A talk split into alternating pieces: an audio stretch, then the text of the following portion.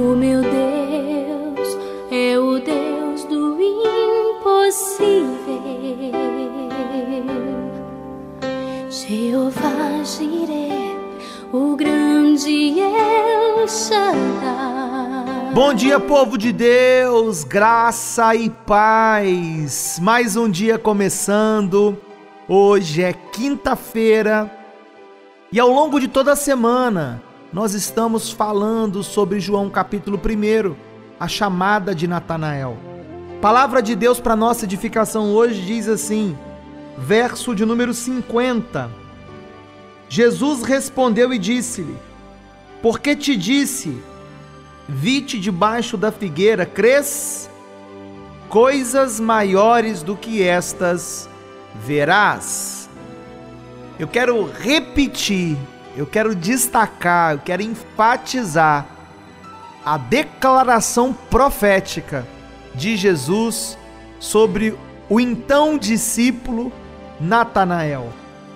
Coisas maiores do que estas verás.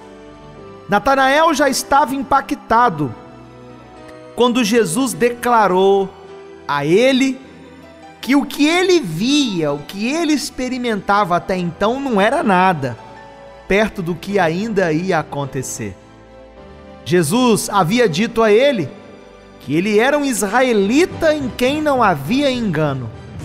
Surpreso, ele pergunta: De onde me conheces? E o mestre declara: Eu te vi antes que Felipe te chamasse, tu estavas debaixo da figueira.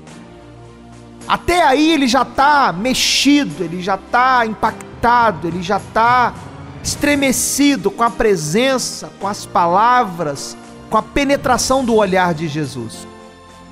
Mas o Senhor ainda anuncia: não se espante, não se assuste. Isso que você experimentou até agora não é nada, porque coisas maiores verás. Eu não sei qual é o tamanho das experiências que você já teve com Deus. Se grandes ou pequenas. Se impactantes ou nem tanto. Mas eu te convido nessa manhã de quinta-feira a não limitar Deus ou a não colocá-lo dentro de uma caixinha como se ele só fosse capaz de fazer as mesmas coisas e do mesmo jeito. A palavra de Jesus a Natanael também vale para nós. Coisas maiores verás. A manifestação, a graça, os sinais poderão ser vistos com os nossos próprios olhos. Mas eu quero lembrar a orientação de Jesus a Marta, a irmã de Maria, por ocasião da morte de Lázaro, seu irmão. Jesus disse a ela: Se creres, verás a glória de Deus. Não é primeiro eu vejo para depois eu crer. É o contrário. Primeiro eu creio, depois eu vejo.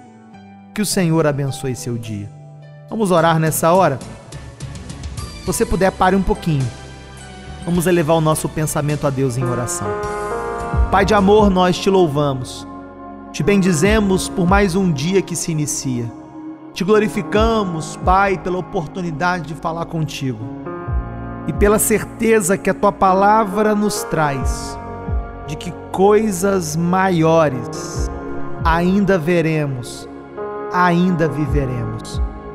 Nós não queremos cair no erro de colocar o Senhor numa caixinha, como se o Senhor só pudesse fazer aquilo daquele jeito, sempre da mesma forma.